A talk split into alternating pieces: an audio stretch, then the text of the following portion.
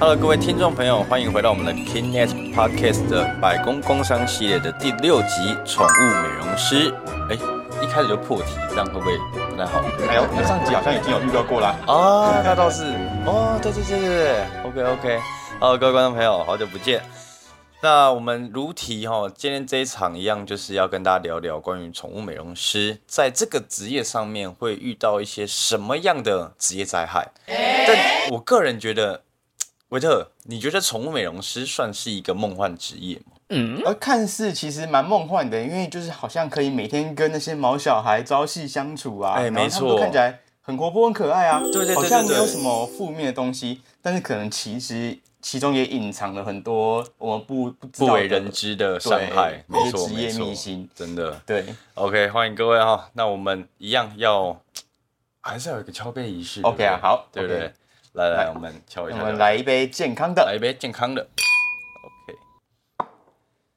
那维特，对于梦幻职业来说啊，这个东西，你自己在当药师之前，或者是说你现在当完药师了，其实你的人生已经来到现在二十七岁。二十六岁，二二七，二十六，二十六岁，二十六岁了。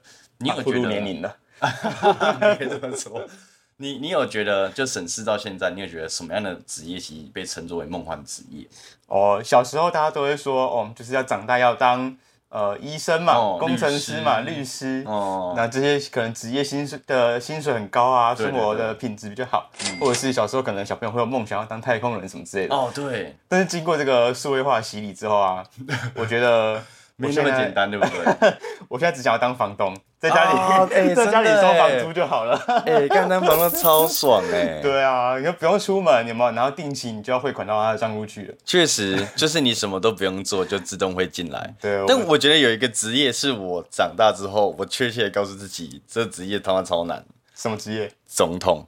啊，做什么都会被 都都会被骂。对啊，你看我们从以前的教育就是跟我们说，可能就是哇，我要当总统，或者就像名人一样，我要当火影一样概念。但其实你自己审视一下，其实当总统超级吃力不讨好的。哎，明年又要大选哦，哎，是明年吧？是明年，是明年。哇，没错。嗯，又又要再开始。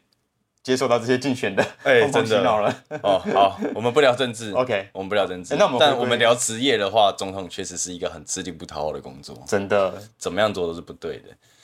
那说实在话，梦幻职业，我个人觉得宠物美容师其实算蛮梦幻，因为我自己身边有一个好朋友，他就是宠物美容师哦，对他蛮酷的，他是一个长得酷酷的人，而且他并不像一个宠物美容师哦。我这个朋友也很有趣，你看到他，你可能会觉得他是一个刺青师。要全身自信，然后看起来有点凶，结果他的职业超温柔。还是他想要镇压那些狗狗，想要作怪的话，没有他，他是真的发自内心超爱狗狗，然后就决定就是投入这个宠物美容这个产业。嗯，其实宠物美容的话，应该都要相对很有很有爱心、有耐心哦。哎，有耐心是超级重要的事情呢。对啊，像我自己就超级没有耐心。像宠物美容师啊，其实他长期接触这些可爱的毛小孩，很让人羡慕嘛。但是不是其实毛小孩到不认识的环境，会发生一些？很突然的突发状况。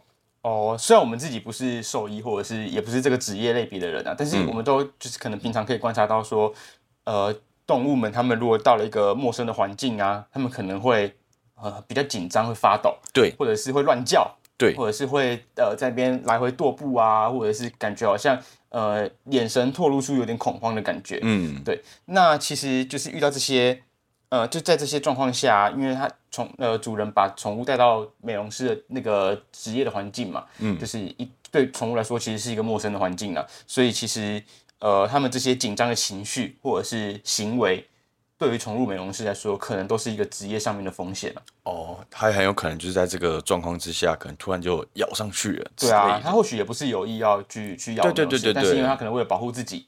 哦，就是可能会做出一些比较具有威胁性的动作。对对对对对，这些宠物美容师就有可能会因此受到伤害。其实他们都是出自于保护自己的行为啦。那如果今天真的不小心被毛小孩给抓伤了，比如说狗狗或是猫咪，它可能在你要去帮它可能剪指甲，哎，对，狗狗剪指甲的时候非常的暴躁，非常的暴躁，好像也是。对对对对，他们好像都深信就是觉得指甲不应该被剪掉吗？我不知道。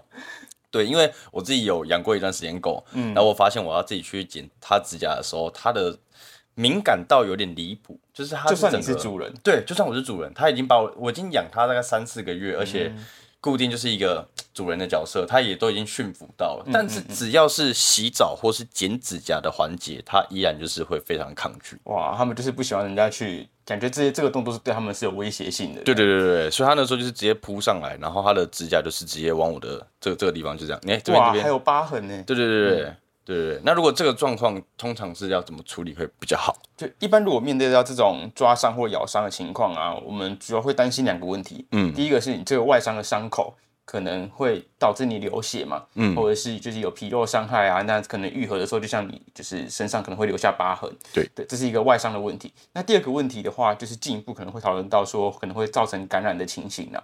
对，那针对这个外伤的问题啊，就是首先我们就是要熟悉。这个外伤的处置的流正确流程嘛，嗯，那一般来说，我们常规的正确处置的方式是，第一步就是先清洁你的伤口，在被抓伤的时候，使用呃比较温和的肥皂或者是清水跟生理食盐水，好，来把你的伤口做一个清洗，先初步的把一些上面的脏污给去除掉，嗯，然后再第二步的话，就会进入到消毒的环节，对，那这个时候我们可能就用优点，好，再涂抹在伤口上，然后帮伤口做消毒。那在消毒的过程呢，我们要记得就是是要由伤口的中间由内往外去做消毒哦，这个要注意听哦，由内往外哦。对，因为你由外往内，反而就是把外面的脏污又哎又带回到你的伤口里面了嘛，所以其实应该由内往外的慢慢消毒扩散出去哈。那再就是说，如果你这个伤口比较深啊，它可能有流血的情形的话，哦，你可以使用加压止血的方式在伤口上做施压。那基本上一般比较浅的伤口没有呃。就是没有去伤害到比较大血管的伤口，哦，通过加压止血的方式，一般都可以达到止血的作用，这样子。对，但是如果你这个加压止血的动作啊，做了十五分钟之后，还是伤口还是仍然持续在出血的话，这个时候可能就要到医疗院所去做评估，是不是要做外科的缝合，或者是呃有没有其他，譬如说绷带啊等等加压的方式来帮你做止血了。嗯，所以以十五分钟为一个标准就是。对，就是如果十五分钟以上，或者是你一一被抓伤的时候，你那个伤口就已经很明显哦，已经。皮皮开肉绽，已经可以看到骨头了。那当然，那是直接，直接要到医院直接送医院的。对对对。那像在之前，我们有一集是聊到潜水教练的职业伤害嘛？对。那一集我们也有提到外伤。哦。然后那时候我们的外伤是提说，哎，潜水教练他职业环境的特殊性，他可能需要呃接触到海洋，海洋的环境，海水中可能会有海洋弧菌的感染风险。嗯，对。那像这个宠物美容师啊，他们接触宠物的时候，也有不同细菌感染的风险哦。那这个时候我们比较比较会。考虑到的这个病原菌病病菌菌种是这个破伤风杆菌的感染。OK，对，那这个破伤风杆菌呢，它其实正常来说是存在我们动物，包含人类的肠道之中啊，它是我们肠道里面正常的一个菌种，嗯，然后会跟随我们的，比如说大小便哦，排到外面的环境中，嗯，啊，所以土壤中或外在的一些比较。嗯，可能尘土啊，都都有可能会有这个破伤风杆菌的存在。嗯嗯，所以这个破伤风其实从小时候就是常听到被狗狗咬伤啊，或者你可能被生锈的东西给割到了，就是第一步骤就是打破伤风。对，哎，你讲一个重点，其实不止动物咬伤会感染这个破伤风杆菌，因为像我说的嘛，这个呃这个病菌它就是其实就是生活存在我们的日常环境中，就是一些比较脏乱的地方都有可能有这个破伤风杆菌存在。哦，包括你刚刚说的那些生锈的铁件啊，或者是你甚至呃骑车雷残啊，没错，撸到地板然后手破皮，你到医院的时候，如果你那个伤口看起来是比较污染性比较比较比较多污染的，哦比较脏的伤口的话，医生也有可能会帮你做这个破伤风杆菌的这个疫苗的施打。嗯，对。那如果破伤风杆菌它释放外毒素会发生什么状况？哦，破伤风杆它释放外毒素啊。就是会导致我们的肌肉产生痉挛的情形，哦，真的，这其实也就是我们最担心破伤风杆菌感染的原因了。因为它这个肌轻轻比较轻微的感染的话，可能就是轻肌肉痉挛嘛。那你及时发现，然后做治疗，其实是可以达到缓解。但是如果它持续恶化的话，还有可能哦，从你的下颚开始延伸到肌肉，然后再慢慢扩散到你的全身四肢，哦，那你最终可能导致全身性的痉挛。所以其实它严重起来也算是一个蛮严重的感染呐。哎，对我吓到了，我我一直从小都听过破伤风很严重，但我不知道到这个地步。哎，我到今天才有一个这样的认知，哎，会到痉挛成这种地步。当然，到这么严重的案例不是那么常见，尤其在我们现在台湾可能比较就是注重环境卫生的情况下，嗯，然后医疗院所也比较发达，但民众的这个意识也比较比较就是有一个正确的观念的话，就是其实重到严重到这种程度不常见啦，因为你通常你有轻微的痉挛，你可能都已经到医院去去就诊了，嗯，对。而且我觉得这样的话，破伤风疫苗这种东西其实并不仅限于宠物的美容师，其实像是一些军人啊，或是园艺业者啊，然后一些警察。对对，其实这些人他们都是属于感染破伤风的高危险族群，对不对？就是你如果工作的环境有可能会接触到动物，嗯，譬如说兽医，嗯，还有我们今天的主题的宠物美容师，嗯，或者是你有可能接触到土壤，比如说园艺的呃种植植栽的人员啊，对，或者是哦也军人也有可能会接触到土壤嘛，因为毕竟在野外的环境下，哈，这个工作的环境就是有可能会接触到这些土壤跟污染物，哦，这些。职业的类业就是职业的类别啊，都可以就是去做这个破伤风杆菌疫苗的接种了。但是其实啊，我们小时候就都已经有接种过这个破伤风杆菌的疫苗了。哦，这个你可能就不晓得了哈。哦，因为其实我们并没有一个疫苗的名，呃，就小时候接种的，呃，新生儿接种有很多很多的疫苗嘛。哦。就是小时候会打好好多的好多的疫苗，但没有一个疫苗的名称叫做一个破伤风杆菌疫苗。嗯哼。但它其实是加在一个叫做五合一混合疫苗里面的其中一种病病原菌。哎。对对对对对，所以其实，在我们。呃，小时候啊，大家都已经有接种过这个五合一混合疫苗。嗯，那这个五合一混合疫苗啊，会在出生的标准的时辰啊，是在出生的满两个月的时候，还有四个月、六个月跟十八个月的时候，都会各施打一次。OK，也就说你会接种总共四次这个五合一疫苗，以让你的身体有足够的抵抗力。然后在当你要入小学就读之前，还会再补一剂呃减毒的这个疫苗，再帮你加强你的抵抗力。对，那。这两种疫苗啊，就是呃五合一疫苗跟小学之前补的这一剂疫苗啊，其实里面都含有这个破伤风杆菌的疫苗了啦。OK，所以其实大概九十五 percent 民众在在疫苗接种后的十年都可以。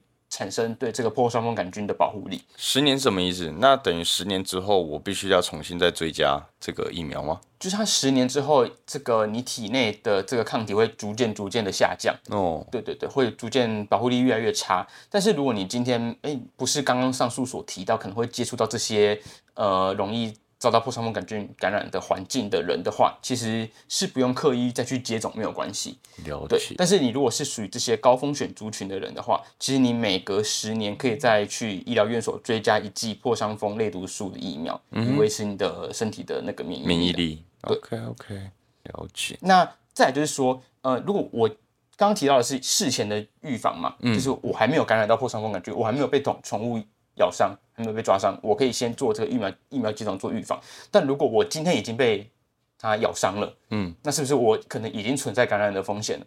这个时候我们使用的疫苗可能就会是不同的类别。我们会直接，如果那个伤口污染比较严重，那医生觉得你是高风险可能会被感染的人的话，我们会直接注射这个破伤风免疫球蛋白。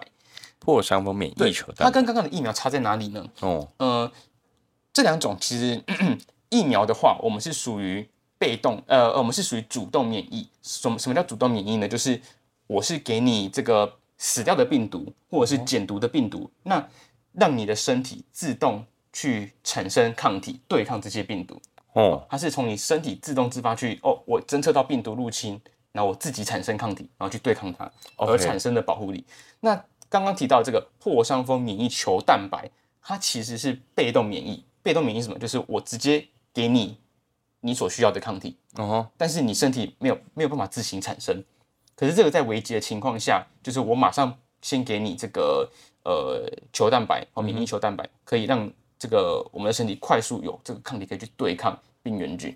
也就是说，像呃讲个比较好理解的例子，就是你今天被蛇咬了，哦，我们会打蛇毒血清，对不对？对，这个蛇毒血清血清就不是我们人体自然产生的抗体，它就是我们从马。去提炼出来的嘛，OK，对，所以就是直接先给你一个保护的药药物，这样子，嗯，让你可以在短时间内有足够的抗体去对抗这些细菌的感染，对。但是如果是要长时间维持免疫力的话，还是需要靠疫苗这种主动产生的抗体、主动免疫来达到效果了，这样子。那突然想到啊，还有一个很常听到的病，就是所谓的狂犬病。那真的，这真的，如果真的被咬了。会会怎么样吗？所以像它字面上哇，变成很疯狂。对啊，对啊。哦，好，其实狂犬病这个疾病啊，嗯，大家听起来很熟悉，可是生活中好像又又没有什么接触到的感觉。没错，没错。因为其实呃，在台湾呢，从大概一九五九年之后，就没有人类。没有台湾人再感染到这个狂犬病的病例了，等于说这个病就已经被已经被根除掉了。呃，它其实算是一个全球性的疾病，但是在台湾，其实在当时啊，已经是被排除在疫区之外了。哦，所以其实这件事情是很了不起的，因为全球大概只有十个国家被排除在疫区之外，然后那时候台湾是其中之一。OK，其他国家譬如说是澳澳澳大利亚、澳洲，然后纽西兰、英国、日本、挪威。哦好，这些国家还有新加坡等等的哦。那那时候台湾也是其中之一。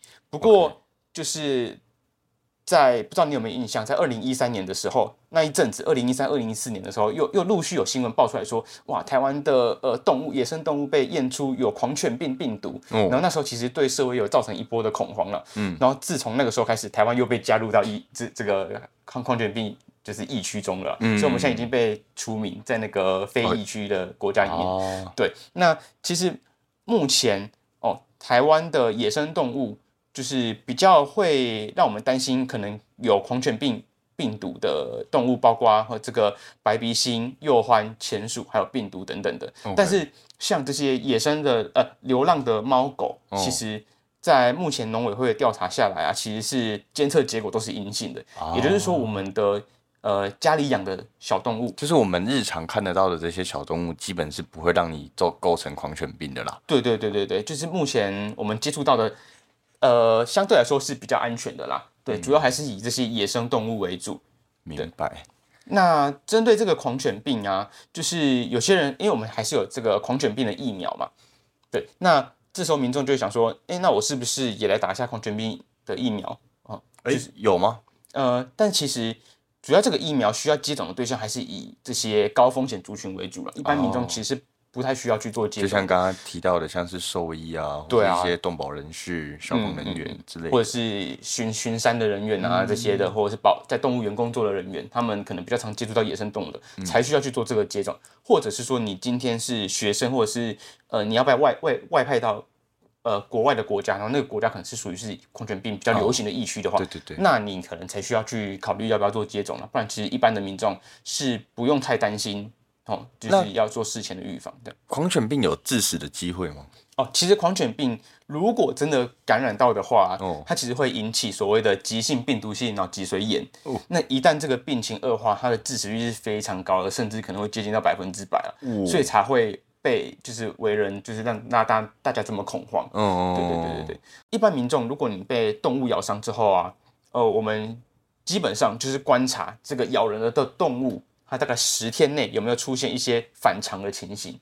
啊？有没有出现刚刚所谓的哦，它它本来应该要怕人的，它变得很异常的亢奋，反而不怕人，然后很躁动，哦，或者是说它在十天内突然间呃猝死，因为通常感染这个狂犬病的动物，它的就是存活存活的时间就很短，可能马上就会发病，然后就死掉了。嗯哼，如果有出现这个情形的话，我们就要比较警觉，是不是还有感染狂犬病？嗯哼，但如果没有的话，哦，你的动物就只是可能一时间紧张咬了人，那这个情形的话，其实不用太担心这个狂犬病的感染了。一般来说，我们就是先观察十天，好，那如果动物没有病，没有狂犬病的病症症状的话，那基本上就可以放心。了解。那如果像讲到咬伤啊？我就想说，这些宠物美容师他们在帮毛小孩洗澡的时候，是不是长时间都会碰触到这些清洁用品？那你在碰触的话，比如说我的手啊，要去抓它的洗发精啊、洗毛啊、洗什么的，这样手长时间接触这种清洁用品，会有伤害吗？哦。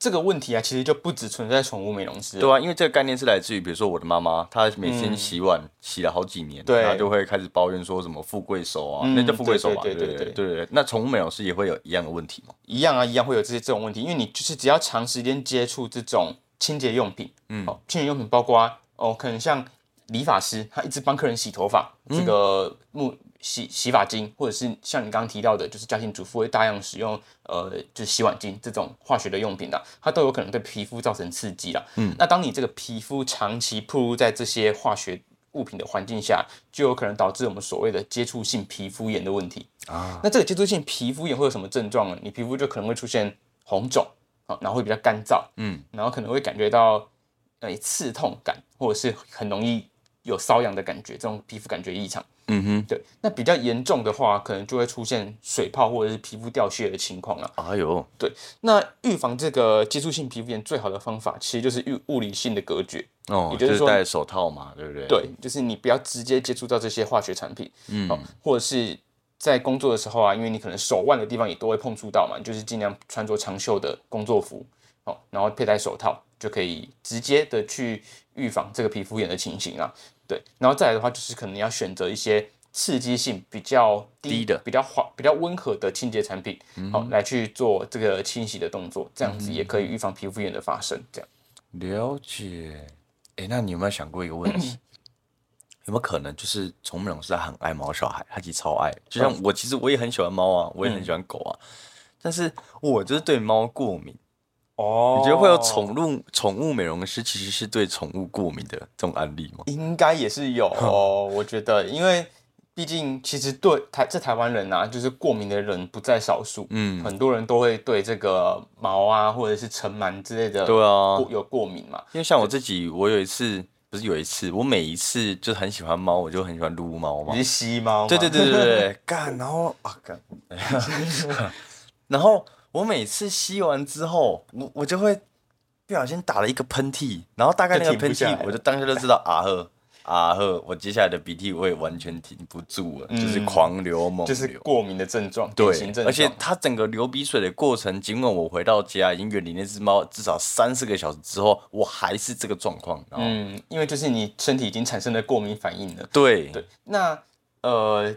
因为他们这个宠物美容师职业的环境，就是不可免的会接触到大量的宠物毛发的这种这种环境嘛。对。那这个情况下，第一个你是可以透过护具来预防啊，预防这个过敏的情形。比如说护具像是，比如说戴口罩啊，或者是护目镜，哦，还有穿着工作服。好，然后定期更换你的工工作服，因为你在可能帮宠物剃完毛之后，你的工作服都沾满毛发嘛，那你就是要要定期做更换，对，减少你直接接触到这个过敏源呐，对，但是不可免的，他们一定会接触到嘛，所以这个时候，如果你已产生过敏的症状的话，我们可能就是需要寻求药物的协助，嗯哼，对，那其实前几集都有提到，缓解过敏最好的方法，第一个就是用抗组织胺，抗组织胺，对，那第二个其实就是类固醇。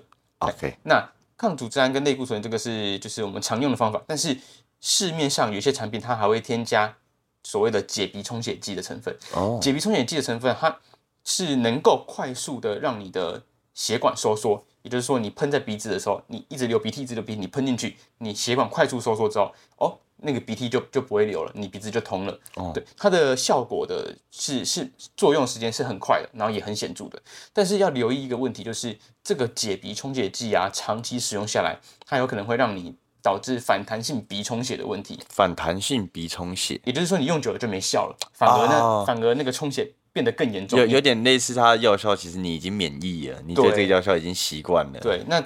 当你已经产生这个反弹性鼻充血的问题，你再用鼻解鼻充血也没有用了，而且你不用的时候你就更不舒服。对对，所以其实这个东西是不能长期使用的。它有点像是一种瘾，对不对？呃，算是对我们的身体来说算是一种会导致反作用的药物、反弹的药物了。对，所以你要短期缓解。哦，真的很严重的时候，你要拿出来使用是没有问题，但是要避免长期使用。我觉得像我那种当下可能真的快不能呼吸了，就可以用。那就是到这个地步，你再选择用它就好。其实这个问题其实并不是针对宠物美容师，我觉得是针对任何一个 maybe 像我啊，我不是宠物美容师，可是我对毛小孩过敏，我就知道，我就必须得知道这方面的知识。没错，那另外一类药物就相反哦。像我刚刚有提到类固醇嘛，是我们也常使用用来缓解过敏的药物。那类固醇的话，它缓解过敏鼻鼻子过敏啊，我们主要是使用这个鼻，也是用这个鼻喷剂的形式。嗯，那这个药物就相反，刚刚说的解鼻充血剂不要每天用嘛。对，类固醇它必须要每天用啊，因为类固醇它其实不是缓解急性发作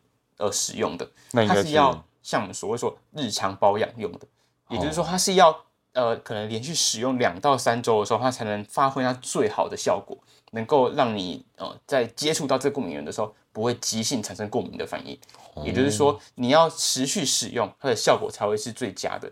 那就跟这个刚解鼻冲血剂相反，它应该要哦，就是一个是每每天使用，一个是偶呃就是偶尔为之这样子啊。那你刚刚讲的这两种冲血剂类型啊，都是在药局买得到的吗？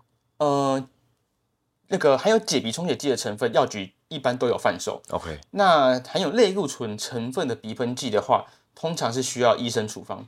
哦，对，但是在民众呃有过敏的民众，应该也蛮常接触到这类的药物的。嗯，然后它就是一个鼻喷剂的剂型。基本上你有这个症状，医生都可以到。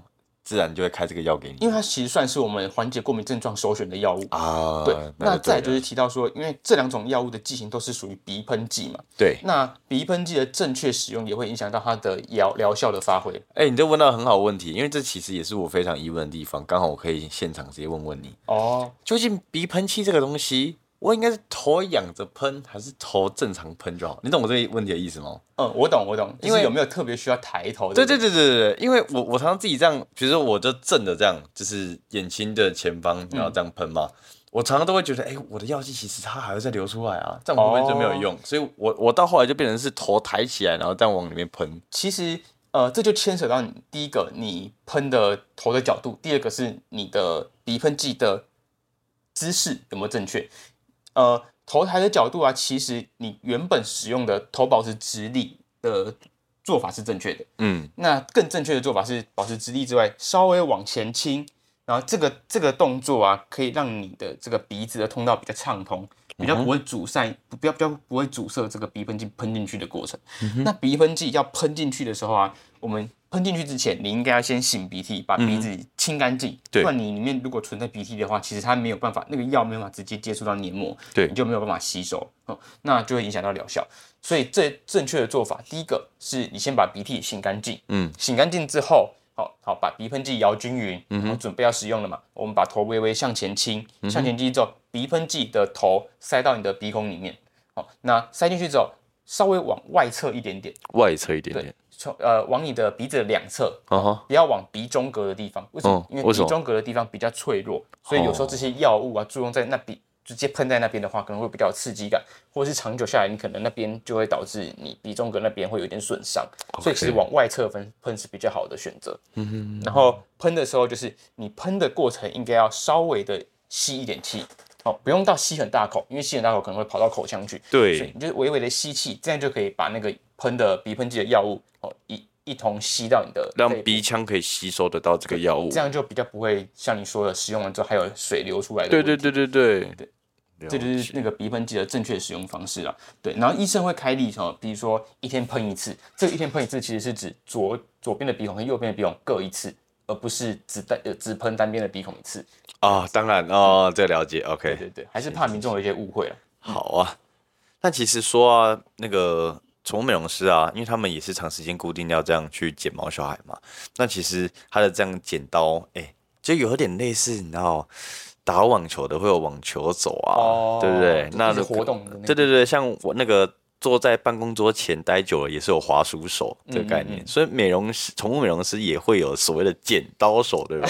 因为他也是这样。剪刀手这个名词啊，蛮蛮蛮有趣的，对，好笑的。就是呃，我们医疗上我们称这个叫做晚睡到症候群，就是你一直重复操作手部这个剪刀的动作，它有可能会导致你手部的这个正中神经受到压迫。哦，那一旦这个神经压迫之后，你的手指可能就会产生。呃，麻木感啊，或者是疼痛，或者是无力的感觉，长久下来啊，甚至有可能导致你这个手的握力下降，嗯，或者是哈那个肌肉可能会有一点萎缩的情形发生。晚睡到晚睡到再说一次那种晚睡到症候群，晚睡到症，那这个是不是跟滑鼠手是一样的症状？其实都是类似，就是你重复一直操作某个地方的肌肉，久了那个地方产生发炎的问题，或者是疲劳哦，所以而产生这些症状了。那通常有这个症状，医生会建议怎么去治疗？其实有一些选择，一第一个是使用物理治疗的方式，就包括使用一些护具，固定的手，让你那边一直活动。嗯，再说可能会用超音波治疗，哦，让你的那个手部的组织肌肉温度提高，